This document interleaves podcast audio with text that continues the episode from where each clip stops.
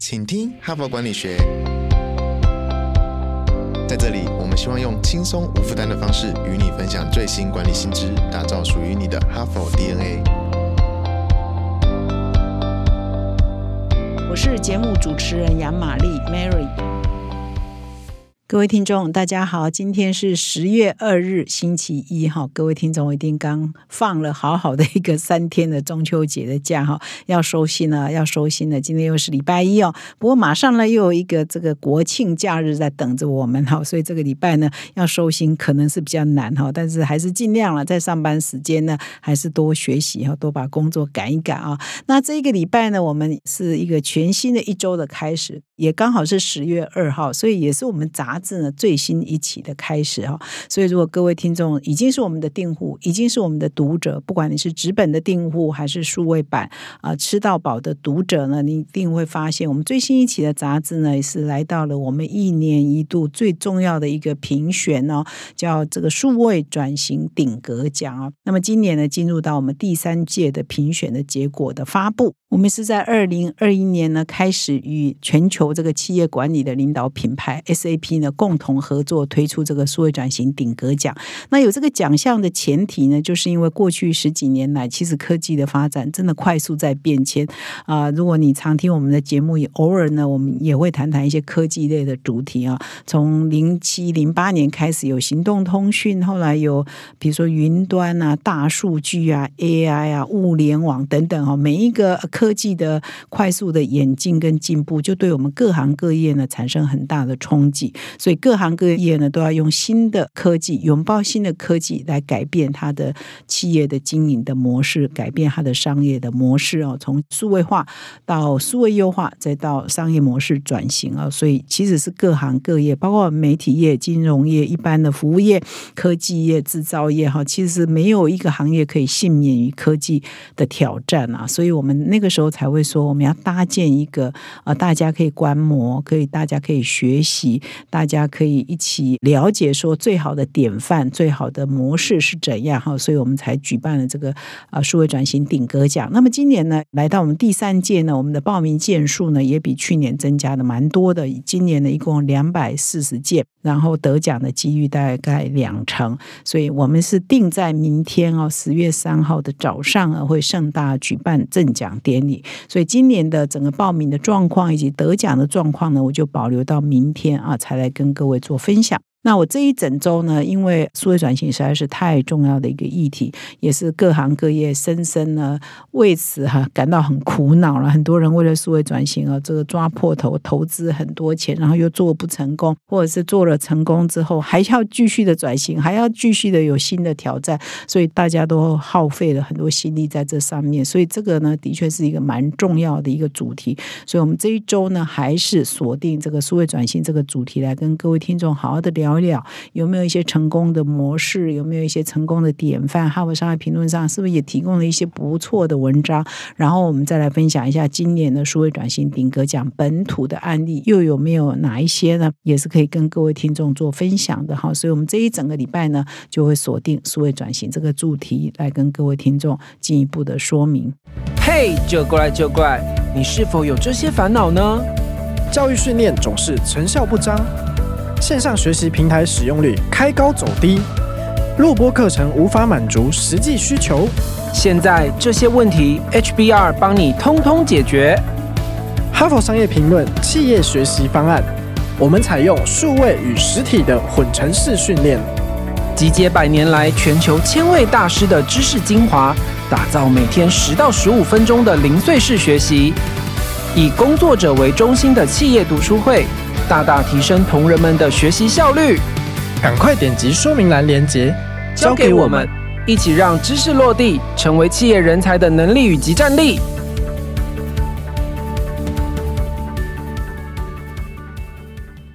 那今天呢，我先分享一篇文章，它是比较一个方法论的哈，就是我们常常在做数位转型呢，我们大家也不用再说服我了，我知道我要做哈，也不用再讨论老半天说啊要投入多少，反正很多企业现在都是可以投入哈，在能力范围内可以投入了，他都会尽量啊投入，然后也希望速度可以加快，但是困难永远都是那怎么做呢？要怎么样做才会成功呢？所以我们总是在寻找成功的典范，或许我们可以从这些企业得到。有一些启发哈，有时候是企业啦，有时候是政府组织，有一些非营利组织或医院等等哈，反正各行各业。盈利非盈利下，大家都面对到同样的挑战。那么，哈佛商业评论上其实蛮多有关于数位转型的文章。那当然，他很多写手、很多学者、专家都是在西方的世界嘛，所以他分享的很多当然都不是台湾的案例，也是国外成功的案例啊。那么在近期呢，他刚好有一篇文章就在谈怎么样加速数位转型可以成功的方法啊。这篇文章叫做《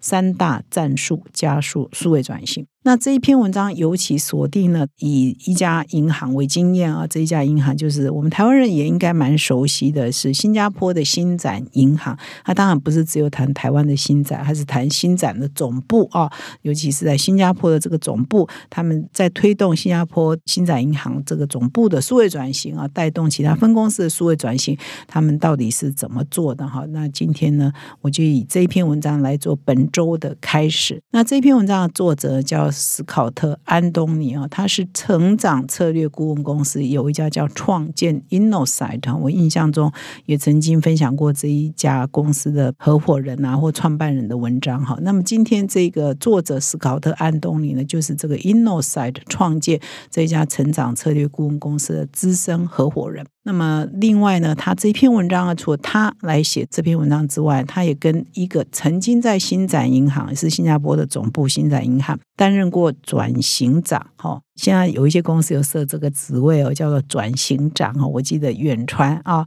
现在的总经理锦旗呢，一开始也叫转型长哈。你要带着整个企业呃数位转型嘛哈。所以呢，他另外一个共同作者就是新加坡新展银行的转型长，也是数据长，他叫保罗科班哈。他们所共同合写的这一篇文章。那么，在正式进入这篇文章的深度分享之前呢，我现在谈一个概念哈。我印象中，我们在举办数位转型顶格奖的时候呢，我们的评审啊，我们这一次一共有三十五位评审，有好多位评审都一直强调，就说啊，这个数位转型啊，强调的重点不是数位，而在转型。也就是说，数位呢，其实只是一个工具哈，一个我们可以使用的工具。但是我们的 focus 都是我们要从哪里转到哪里，重点是我采用这个工具可不可以协助我们转型哈？所以重点是转型，而不是数位哈。所以重点呢是我们要目标是什么，使命是什么，而不是工具是什么。那这一篇文章也是一样，就是说很多的专家啊、学者啊，经过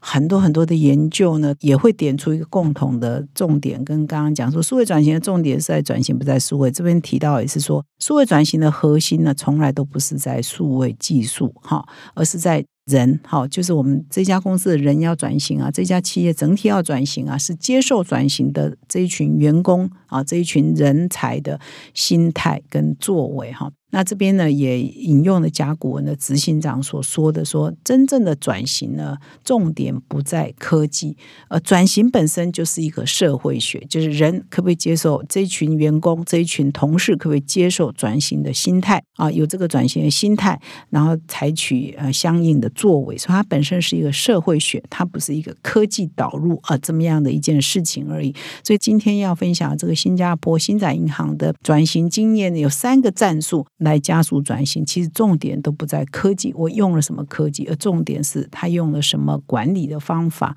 用了什么说服的方法，这才是重点哈。那这篇文章呢？呃，除了刚刚提到说，因为这个转型的重点哈是在转型哈，而不是在科技哈。那同样，他这篇文章一开始也是提到说，一切的变革的前提就是要先改变我们的行为，跟先改变我们的态度嘛。所以他这边也举了一个例子说，如果你把重点放在科技的话，你就是数位转型重点摆在前面的话，那你就是一直在跟哈跟风，就是哎现在啊有什么软体推出，你就赶快采购，那你采购不完了，而且重点不在那个软体本身，不在这个系统本身，重点是你怎么应付这个改变哈？你的目标是什么？那转型的方向是什么？那才是重点嘛哈。所以他这边就举例说啊，有很多人啊，现在比如说，哎，现在有这套软体，他就采购啊，原来是用 email 来做沟通，后来发现说啊，即使通讯软体这 Slack 很好，就把它改成 Slack。那采购都很多钱，Slack 之后下一步又流行什么，还有跳到什么去啊？所以呢，这个都没有掌握到重点啊。你应该是让科技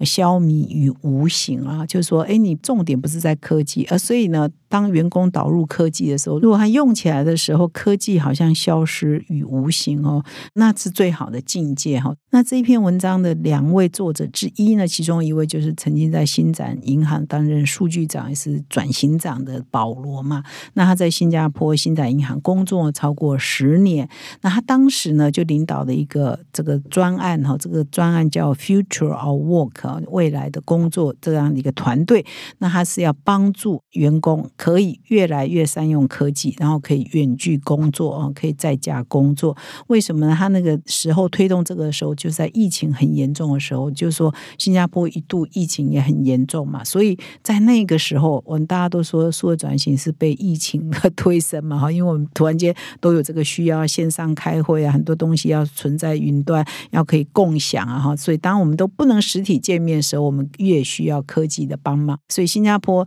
啊，在这个疫情当下新展银行呢，就推了这个未来的工作哈，这样的一个快速数位转型的团队，那就由这个保罗来负责。那那个时候呢，保罗呢要来应付哈越来越高的远距工作的需求嘛，所以他就是开始呢导入一些新的科技，那提高远距工作的安全性啊。这还是一个金融机构啊哈，所以呢你的外面的人进到我们的总部的电脑哈等等，是不是有一些治安的问题？他要确保，但是呢在确保这个治安啊这个层层的保护的情况之下，他又不要来破坏这个员工的或者是消费者的使用。动辄体验，哇，这个科技的挑战就其实是蛮高的哈。所以这边就举例啊，说那个时候新展银行呢，其实从那个时候一直到现在哈，到他写这篇文章的时候，都还是说，哎，所有人的荧幕上呢，都会加上一个数位浮水印哈，或者是一个特殊的记号。有这个记号的时候，它其实是用来做认证啊，或者是用来做侦测哈。所以在疫情的时候，他们就开始导入了比较精密的、比较高技术的人工智慧，可以去侦测异常的。员工哪些行为是异常的啊？同时呢，简化啊，员工从外部要进入公司内部系统所需要的双重认证的这个程序的哈。所以他这边的重点是说，很多的科技呢都隐身于幕后，那让员工呢，不管他是在哪个角落工作，他已经不是在总部的办公室或者是新展银行的办公室里头呢，他都可以取得必要的工具啊，而且得到安全的认证。那即使是一些敏感的资讯呢，也可以让科技的帮忙，让他在外部可以取得，又不影响到他们的治安哈。那么新展银行呢，后来呢就开发出有两百项的应用程式哦，可以让员工来从事一般的任务哈，都可以透过这些程式来完成。那么包括说从帮客户完成信用卡的申请，到完成内部完成线上的绩效评量哈，都可以由他们所开发的应用程式上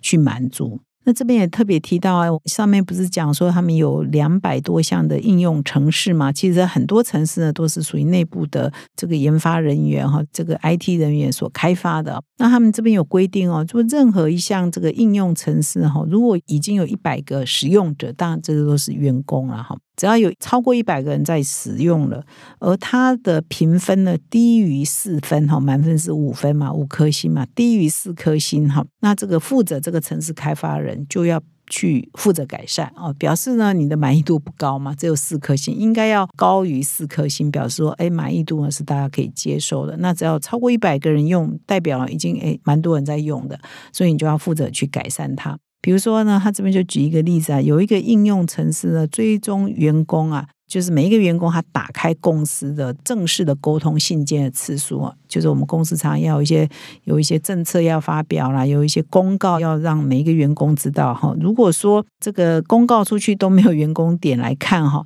诶，那就表示这个公告是没有用的嘛哈。所以他这边就会去追踪，有一个应用程式就要追踪说，诶，到底我每一封公告到底被员工打开的比例有多高呢？那用这个来衡量这公告的成效嘛。那如果说呃有一个公告出去，诶。点击率很低，打开率更低，哎，那表示说，哎，这个公告可能是有问题的，他会回去检讨说，哎，你这个在写公告的人呐，或者是单位，哎，你的讯息不够好，或写的不够吸引人哈，他还会回去检讨哈。所以一方面呢，可以来检讨很多工作的成效；一方面呢，也来检讨这些应用程式的这个写的好不好用哦。大家来一起来进步哈。所以这个 future work 就未来工工作团队呢，就是掌握这些 App 的应用的状况，然后慢慢升级。那这些 App 呢，就帮助很多同事在日常的工作里头，不管是跨部门的沟通或服务客户，或是增加他们的效率呢，都扮演很大的效果。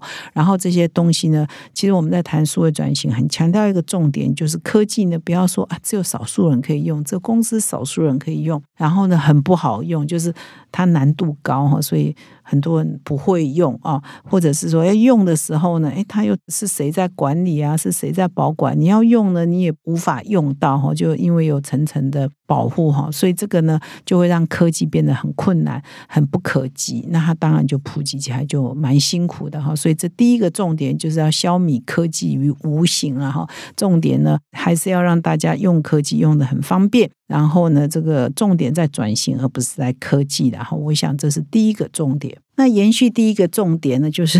重点在转型，不是科技。然后，所以第二个重点，它也是延续第一个，就是说你要积极的行塑新的日常行为。哈，那他们特别提到说，组织内呢，为什么都会抗拒改变？因为我们都沿袭旧有的做事方式嘛。我们以前这样做啊，做了几十年了，越老呢，员工就越抗拒啊。哈，因为他已经习惯了某种做事的方式嘛。哈，所以这个惯性呢，就变成是数位转型哈，要调。战的一个观念跟一个态度嘛，哈，就是你要先改变行为嘛，而不是先买什么软体嘛，重点在这里哈。所以新展呢，在他们数位转型，或者是他现在是用这个转型这个未来工作的转型的专案为例呢，哈，就是他们有一个特别的机制哦。实际上，这个机制不是这个专案有，而是新展银行特有的一个机制哈。那大家都知道，新加坡大概七八成人是华人嘛，福建话呢，其实当地呢，我们去新加坡呢，也会碰到很多人呢，我们用我们的台语，他们的福建话呢，啊，也是可以通的哈。所以他们说，新加坡的这个新展银行有一个。机制叫加苏了哈。家书委员会哦，他们成立一个家书委员会。如果各位听得懂台语的话，就是要怕书嘛哈。那他这个 HBR 竟然会出现这家书哈，经书了哈，实际上就是我们害怕书哈，这样害怕书的委员会。那么这个委员会呢，在内部呢是由新展银行的法务哦或法尊部门的主管呢担任主席。那么员工呢就可以去提案哦，提案说我我们现在什么流程啊，或者我们现在有什么制度啊，我我们现在反。公司内有什么事情啊？他们觉得说不合理啊，要改善啊，都可以到加速委员会去提案了哈。那提案呢，他这个加速委员会就很像人民哈 陪审团一样哈。他的陪审团呢，就各部门员工哈，用一种 random 的方式呢，就组成，就很像我们这个呃国民法官一样嘛，就是哎组成一个陪审团啊，来审核说哎员工的这个提案呢合不合理啊？要不要公司要不要做一些改善啊、改进啊？哈，那当然很多提案。这样呢，就跟这个数位转型就会很相关嘛，哈。那这里呢，就特别提到，就是说，因为现在越来越多人远距工作嘛，哈，所以这个工作未来的这个团队呢，他就碰到一个问题，就是说，哎，很多同事哈都已经没有互动了，没有交流，人跟人之间是没有交流的，尤其是很多新同事，他可能在疫情期间。啊，加入公司哈，他根本都没有看过任何同事啊，因为他都一直在远距工作，或者是说他加入公司的时间很短哈。疫情之前呢，他工作的时间很短哈，所以所以他就很难跟这个公司产生一个很强的连接哈。然后这个呢就出现一个现象哈，这边把它叫做文化衰微 （cultural decay） 哈，就是说这个公司的企业文化呢。就式微了，就是衰微了，就是很多同事呢就不知道我们公司呃到底精神是什么啊，使命是什么啊。其实很多我们在实体上班的时候，常常有一些仪式感的事情啊，它是凝聚我们企业文化一个很重要的一个仪式啊。比如说你固定有会议啊，固定有大会，或者是说哎企业的创办人固定来跟所有的员工讲讲话，这些仪式感呢在数位时代就没有了嘛。所以呢，大家对公司的向心力也就减少。了，所以就会产生这个文化式微的现象。所以当初呢，这个在推动这个数位转型、远距工作的时候呢，哎，又有同事呢就到这个压数委员会哦去申诉，所以我们不能这样啊，这样下去，我们同事跟同事之间就没有连结力啊，就是没有凝聚力。那公司的文化呢，啊，好像越新的员工啊就越越淡薄哈，越不知道哈，所以应该有个特别的仪式哈，再创造一个特别的仪式啊，来凝聚这些新同事哈，作为疫情中加入新展的。员工呢，其实，在数位转型过程当中，他还是要掌握公司的文化。那么，新展的总部呢，我是没去过啊。好，这边是提到说，哎，有一个实体的叫转型墙啊。那这个墙呢，事实上就是类似啊，把这个公司啊创办到现在啊，不同的阶段，每一个年度的公司的转型啊，把它啊都条列出来哈，就把等于有一点像历史墙。可是它这个历史墙展现的是。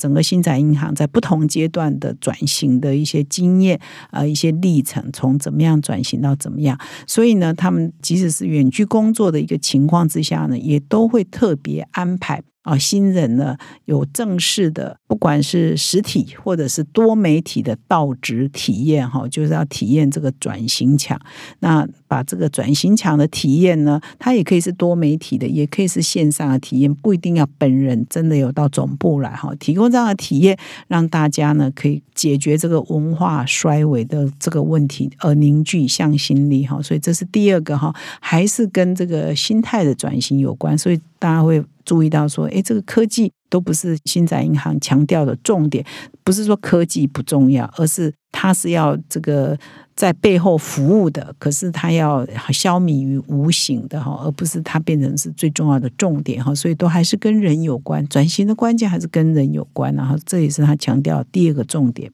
那么第三个重点呢，就是要系统化的强化啊，我们想要改变的行为哈。我就说，我们希望引导这个数位转型的过程，重点在转型嘛。我们想要引导什么样的目标？我们要引导出什么样的行为的改变？我们必须要一个系统化的衡量的指标，一个很明确的 KPI 哈，来检视说我们有没有往那个目标在迈进嘛。好，所以呢，刚刚有讲说科技本身要消弭无形，但是呢，我们也还是要。设一些可衡量的指标来做我们检视，说，哎，我们有没有达到目标的一些方法嘛？哈，那么他这一篇文章是立基在刚刚讲的 The Future of Works 未来的工作啊的这个团队啊，数位的团队啊来做例子嘛，所以他就说，当初呢，他们就是要让员工可以远距有效率啊，然后又可以让人之间还是有凝聚力啊来工作哈，所以他们就设了一个 KPI，这个 KPI 就是说，呃，要可以。侦测出员工啊在远距工作的效率如何，以及他们的体验如何，呃，他们的满意度如何哈，所以他们就设计了很多 KPI 哦，可以追踪哦，可以量化啊这些他们的目标的这些数字哈，比如说他们就追踪说，哎，员工啊啊使用这个科技的满意度是怎么样啊？数位工具提升其生产力的比例又是怎么样啊？他们就会去把这个变成有一个仪表板哈，就可以看得清清楚楚啊。满意度是提升还是下降？效率是提升还是下降？他们对这些工具使用起来的生产力呢是提升还是下降？这样呢可以作为总部呢衡量说，哎，我这个专案到底成效如何的一些成果嘛，一些参考嘛。所以这边呢就提了一些他们的观测的一些指标，就发现说，比如说有一项叫数位工具提升生产力这一项，那员工呢在二零一九年呢他们的满意度呢对这一题表示说，哦，有有。有有提供我的生产力，那个时候的比例是七十八。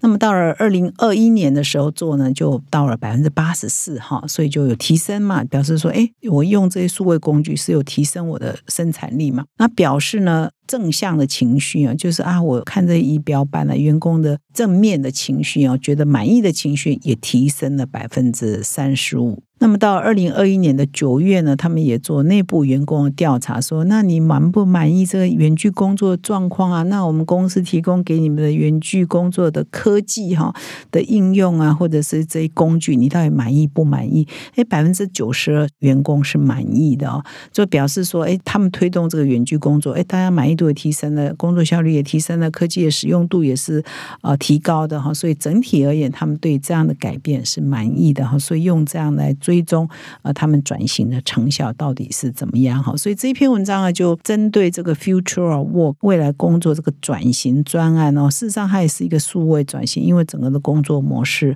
啊，互动的模式。绩效的方式都改变了嘛？评量方式都改变，它是一个很巨大的数位转型，工作形态的数位转型，它是用这样的方式呢来推动的啊。那最后呢，达到很高的效果哈。所以这篇文章完全没有提到说你要用这个科技，你要用那个科技，你要用这个软体，你要用那个软体。它谈的都是一些管理制度面的一些改变，以及说心态或引导这个同仁的行为改变的一些方式哈。所以我觉得也是我们在这一周呢。要谈数位转型的一个开端呢，哈，我们先不要迷恋于科技，然后就是我们转型一定要靠科技，但是呢，你不能只想到科技，哈，所以今天呢这一篇文章呢就给我们做很好的开端，感谢各位的收听，我们明天再相会。现在就注册 HBR 数位版会员，每月三篇文章免费阅读，与世界一流管理接轨，阅读更多管理大师的精彩观点，现在就开始。